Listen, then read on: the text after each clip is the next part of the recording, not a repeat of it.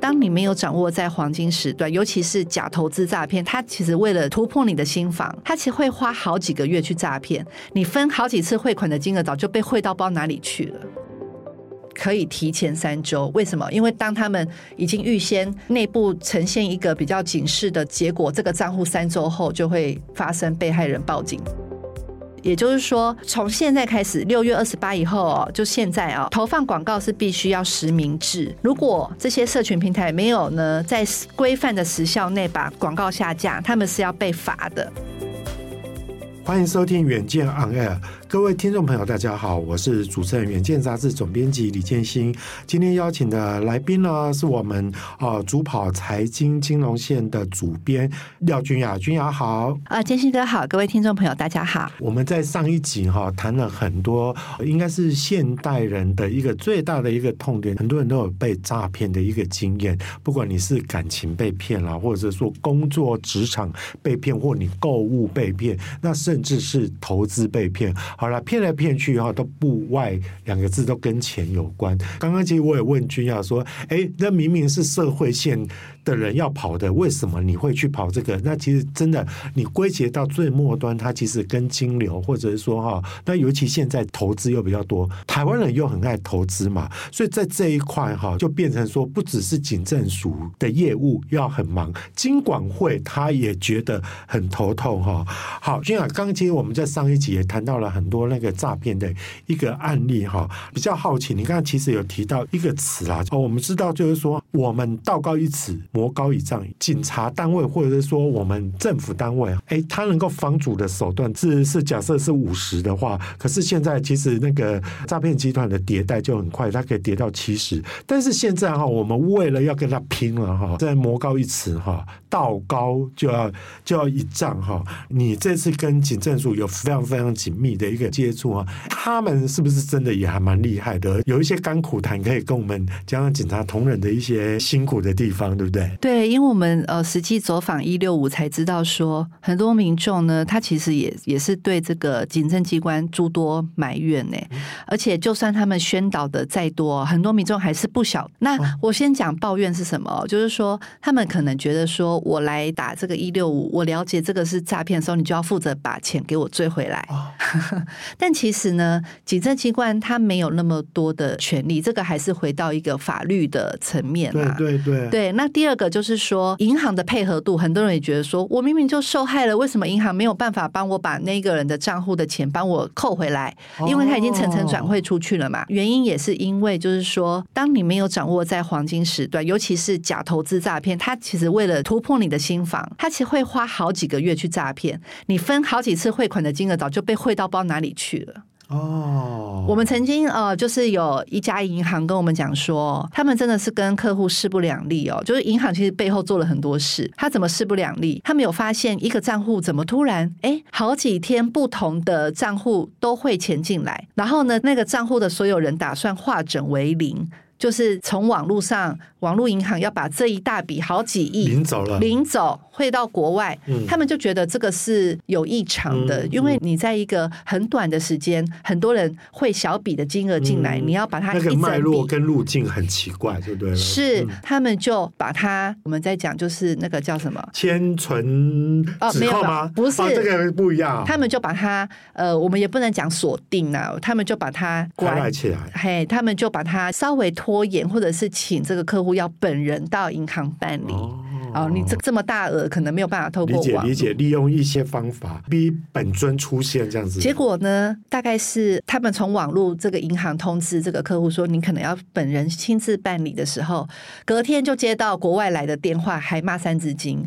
那个国外呢，就是柬埔寨，因为国马是柬埔寨。哦、那当然我们会会有一些联想嘛。那他们可能也是按这个 SOP 有有一些方法了，他们就告诉这个客户说，你真的是要本人来啊，本人来，然后我们可能再帮你处理。结果那个客户不死心，连续打好几天，什么问候人家叫啥等，就是哈问候人家祖宗，非常凶。对，非常凶悍，因为他是客户嘛，那个账户也没有人报案，所以你也不能去得罪你的客户，所以银行是非常两难的，拖了好几天，大概一个礼拜之后，这个客户自己放弃，那这笔钱怎么办？至今就没有人领。天哪！好大笔一笔钱呢！对，那现在银行其实我刚刚上一集有提到一个鹰眼识诈联盟这个模型，有就有十几家银行已经加入了。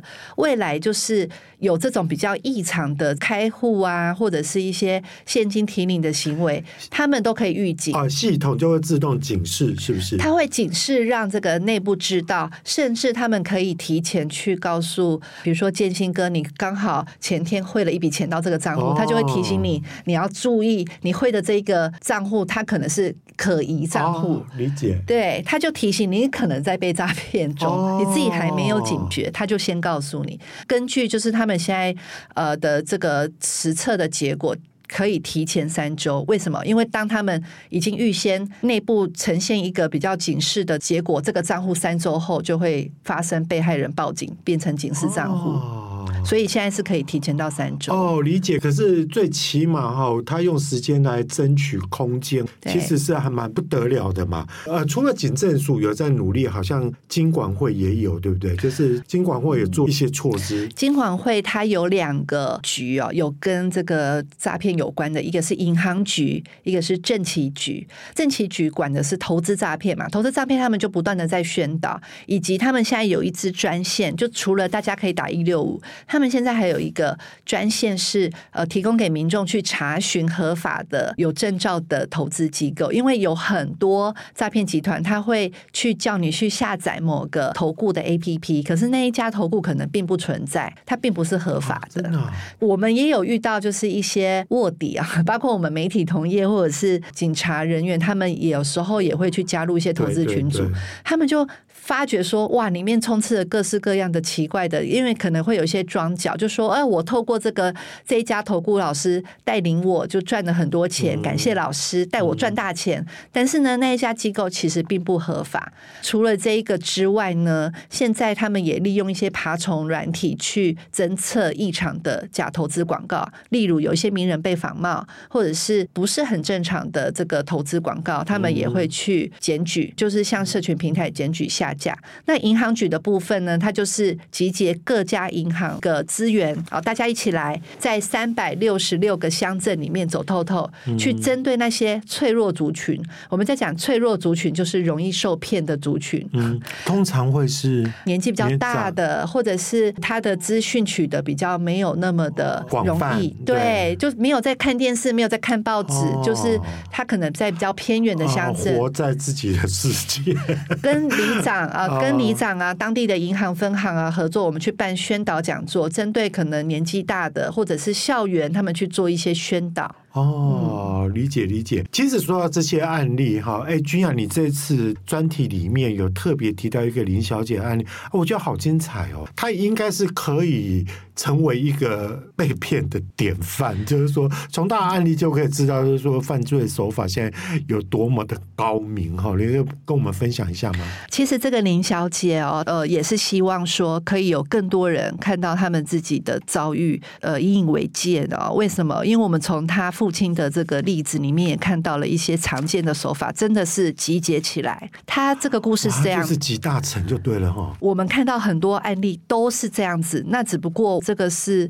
他们家很特别，就是他们是单亲家庭。嗯，然后呢，爸爸就是抚养他跟弟弟，就是很久哈。那在工厂轮班，其实是非常辛苦，辛苦，非常辛苦呢。他就觉得说，因为为了小孩的未来打算嘛，他有一天就在网络上看到一个投资名人，那个其实是假广告。他看到假广告，他就觉得说，好，那我来加入，我来学习啊。因为网络上现在有很多管道可以学习投资的知识，他就加入了那一个群组。一开始也很正常，他也有赚到钱，因为他教你的是你自己透过证券下。单就可以投资的股票很准。后来呢，他就被带到另外一个分群，因为老师就说你们人数太多了，而且那时候刚好股债双跌，人数太多了。那我们现在分小群，好好的，就是有点像进阶班，好好的教导你们。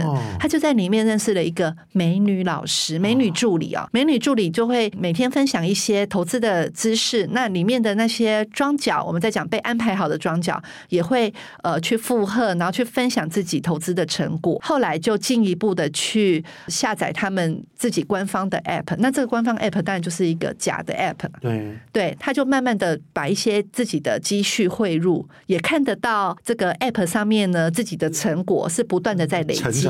但是他从来没有提领过，他就是看到说，哎，账面的金额都有增加，啊、我觉得很棒。然后呢，他也陷入了这个美女助理老师情感的陷阱，投入了真感情，因为他是单亲家庭嘛。然后这个美女老师也是说，你好好的投资，我们以后一起就是为未来打拼。哦，那这个就是感情圈套，他把投资诈骗跟感情圈套结合在一起，同时他也尝到甜头嘛。后来是怎么样一步一步的，就是被发现，被割韭菜哈，被割韭菜。对，他后来觉得说，哎，投入的金额有点多。因为也真的是有几百万了，嘿，然后呢，他们就开始有一些帮你抽这个未上市股票。未上市股票，我想很多呃是有加入过这些投资群组的人，应该也会感受得到。他们会告诉你说，呃，我们有主力支持，所以有很多股票，因为我们的力量是可以让它飙涨。然后呢，也有管道去申购一些未上市股票，只要它一旦上市，你就赚翻了。他就去抽了这个未上市股票，可是呢，有很多申购股款他是拿不出来。这个时候，美女助理老师跟他讲说：“哎，我有朋友可以帮你介绍，你可以先去借钱。那我们再讲，其实你借钱去投资，风险本身就很对，不应该。可是他那时候头已经洗下去了，他本来很犹豫哦，他不想借哦。这个时候呢，这个网站就会告诉他说：你有法律责任，因为我们已经用你的名字去申购了，你这样子就是违规、违约交割还是什么？他就是有法律的责任。我懂了，就是说他去申购，可是他必须要有。钱去去买嘛，就你你必须要去要交割，你就要把钱汇进去嘛。他或许也不知道他运气这么好，全抽中。因为有时候你就会觉得说，哎，我先抽抽看嘛，哈，有个机会。总之，他就是被警告不得脱身，他就是引导去借了高利贷。为什么？因为他本来也可以去跟银行借钱，他们家是有房子的。可是呢，诈骗集团里面呢，就会充斥着一种就是跟银行往来很麻烦的言论，就会洗脑他说，没关系，我们去引导你。去跟民间合法的机构借款，反正一下子就过了。所以呢，他中间又被介绍给一个中间人，然后呢，两个人还约在这个代书的这个事务所门口。还真有其人啊！啊，有有有，后面的就是他就去跟民间借贷公司，其实就是合法的当铺啦，去用不动产去抵押去借钱，而且他还必须付手续费给那个介绍人。那个当铺还跟他说，我们要先扣你三个月的利息。假设他借了五百万，他还拿不到五百万，他就是 中间被层层剥削，他实拿可能只有四百多，因为他先被扣三个月的利息。那这个民间借贷其实就是是合法的。但是它利率也真的比银行高非常多哦。光听到这个我都已经觉得很惨了，所以故事还没完。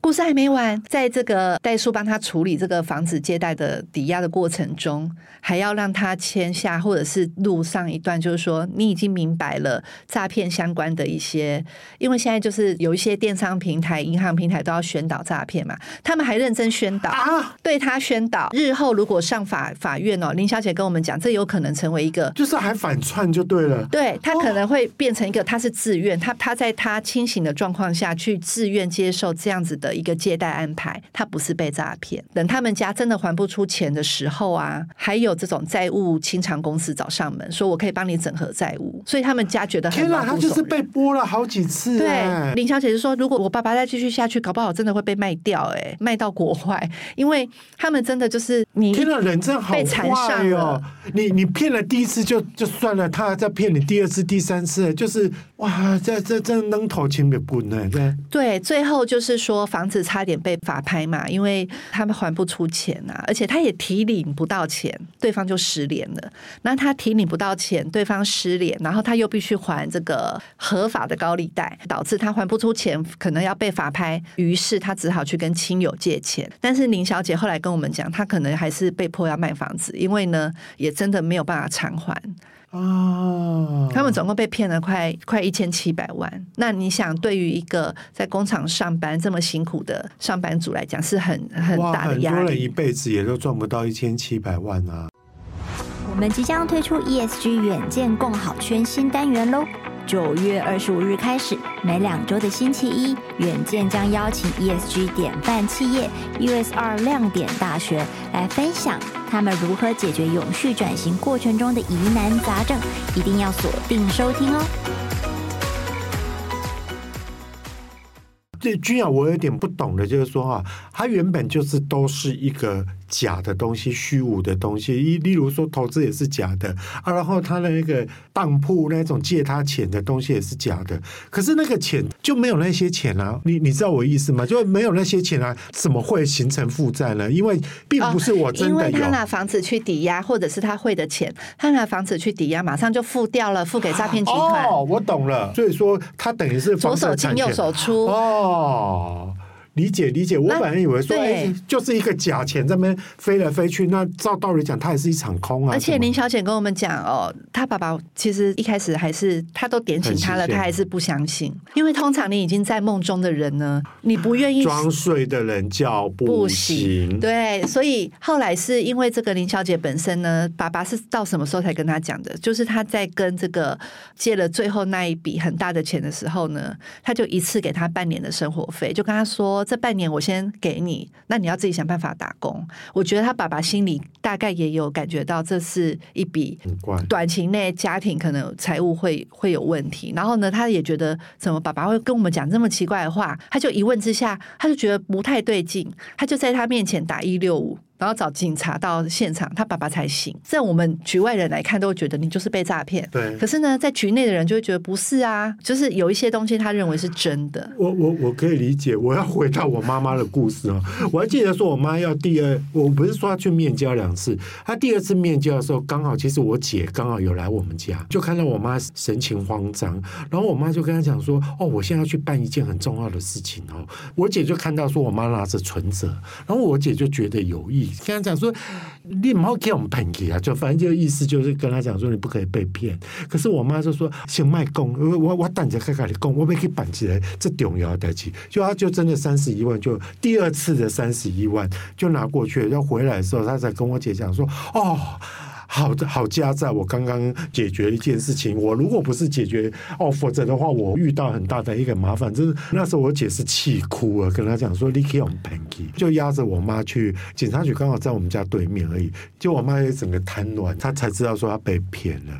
可是说实在，六十二万跟这一千七百万都是钱啊。但是说实在，我们这个要听起来我们已经幸运幸运多了，对对，因为我们越多金额会引起大家对这件事情的注意，但是呢。我们其实最主要是要告诉大家说，这个真的无孔不入。我再举个例子哦，像 Whoscall 哦，就是它是一个 App，它可以帮你去过滤、去侦测说一些诈骗跟钓鱼的简讯。它年初的时候有出一本报告书，二零二二年它辨识出四亿五百四十万诈骗电话跟简讯，也就是说，几乎你每天是上千上万通的诈骗简讯充斥在你身边。哇！然后我们去一六五呢，早上哦，都是一些长辈跟老人家打电话来，因为他们都会在家嘛，就是室内电话。现在已经进步到诈骗集团会进步到，就是用语音电话或假冒这个这个，他们都学的好像哦，就是说假冒你的亲人，比如说儿子被绑架啊什么，就是在你很慌张了吗？对，但但是还是会有人被骗。哦，那个梗真的好老哦，对，君雅刚刚刚刚也有提到，就是说。只要万中中一就好了，就非常的对他们来讲值回成本的啦。对对对，对啊。嗯、然后然后君雅其实不止我们刚才讲到行政署、金管会，然后包括像现在网络，像 Google 啦、像 Meta 啦这些社群平台，哎，我看到也好像这种讯息也蛮多的啊。这个东西又该怎么办呢？他的情况又是什么呢？说实在，就是他们之前接到了非常多的申诉哦，因为大家会觉得说，脸书跟 Google 这种大家都在使用的平台，他们到底有没有责任去帮大家把关？嗯、坦白说，登广告是他们收入的来源。那他们到底要不要去拒绝往来？啊、嗯哦，更有许多就是仿冒身份的账号，因为脸书它不会对这些账号的持有者收费嘛，那很多人就会去申请很多个账号，抓都抓不完。这个被检举了，我下一个我再去申请，嗯嗯、所以就是春风吹又生。在这个上一集，对上一集提到的打诈无法出来之后，对于这些网络广告呢，也有规范到这些平台哦。也就是说，从现在开始，六月二十八以后哦，就现在哦，投放广告是必须要实名制。如果这些社群平台没有呢，在规范的时效内把广告下架，他们是要被罚的。嗯，那只是说罚款最高六十万，大家还是觉得好像有些人还是不满意。嗯、对，但是呢，这个就是一个第一步，就是可以看到，像 Meta 就有跟警政机关建立绿色通道，它可以很快的把以前要一天二十四小时的下架时间，现在大幅缩短到两个小时以内。再来就是说，Line 呢也有就跟刑事警察局这个他们讲红色通道，有涉嫌诈骗的账号，他们也会去从源头去拦阻它。只是说，因为这些都是跨国科技公司，也有这个承办人员跟我们讲说，其实从国家的力量去规范还是不太够。嗯，对，这个以后一定是要世界打打世界杯，我要出来，要出来同整这件事情。对对对，再来就是说各自的部分啊，因为这些社群平台其实也有义务去保护用户的个资啊，因为很多人被冒用嘛，就是因为他的个资可能被骇客侵入，这个他们也是有相关的责任。像 Google 就有跟大家讲说，我们其实已经有先防范了，只要是金融广告，现在都要是合法的业者，他们才会开放让他登。哦、就是你要先提供一个你是合法的执照，他们在审啊。对对对，那他们其实，在去年呢，在全球他们有移除了五十二亿则广告，也就是说，他们认为我们也不是没有在做事，只是你们觉得成效很有限。天哪，五十二亿耶！全球的、这个、我应该没听错吧？是五十二亿，不是五十二万。五十二亿则广告，超过六百七十万个广告客户的账户停权。哇，君雅讲的没错，我觉得我过如果没有跟君雅有这个交流，我一般来讲，我看到 Google 或看到 Meta，我会觉得，哎，它是可信赖的啊，因为这么大的一个公司，它应该刊登的东西，几乎我不太会去 challenge 他。像像脸书哈，我自己就会碰到一种，有时候我会从脸书会看到有一些文案啊，或者说叫你购物的，我后来发现他的问题也很多，因为通常。我订的东西就拿到的东西，真的就是我说的那些破东西。我发现说，原来连这么大的一个公司，它里面的广告它也是充斥着很多问题哈。那君雅最后哈，我还是想要问一下，就是说。我们一般老百姓啊，我们碰到了诈骗这个东西哈，到底要如何去识别？我们有没有几个步骤、几个 SOP，让我们的伤害去降到最少？有，我们其实呢，针对常见的诈骗手法，我们都有提出一些攻略。当然，就是说大家还是要提高警觉。再来就是投资诈骗，我来跟大家呼吁一下，嗯、就是呢，三不三要。第一个，你不要随便给资料。第二个，你不要随便听名牌；第三个，不要随便点未知的连接。三要呢，就是说，当有一些任何陌生的交易或合作的时候，你要先查明跟验证对方的机构还有身份，也不要担心这个时效的问题哦。你一定要先挂断电话再去查证。很多人就会觉得说，当下我就立刻、啊、来不及啊。对，那再来就是说，你要学习金融的常识，可以知道常来讲嘛，高利润代表伴随着高风险，没有稳赚不赔的。好，再来就是第三个，你要向主管机关求助。有些人就会自己放在心里，被骗也不愿意承认。嗯，那你这个时候你要勇于勇于报案。我们就在讲，为什么现在好像诈骗案件一直不断的上升？当然有可能是因为现在的这个环境真的诈骗很猖獗。另外一方面是大家更警觉，更愿意去，更愿意去分享，把自己的例子分享出来，让大家就是可以不要有下一个人受骗。所以呃，现在可能是高原期，那也希望之后可以慢慢的案件可以下。降是是，我君雅刚刚讲到一个很重要的重点啊，就是说，哎，你不是被骗，自认倒霉，摸摸鼻子，其实你把它分享出来，或你去报案。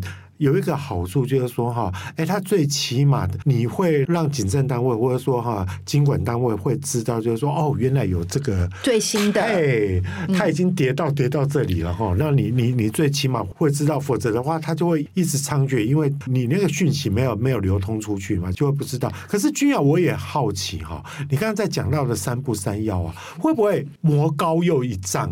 然后他后来过不久又又破解了，会不会有有这个情况呢？当然也是有可能哦，也有听到一个，哎，算是苦水啊，哈，嗯、就是说，当然我们交通规则也在那边，为什么每天还是有这么多人违规？哦、是是还是有马路三宝？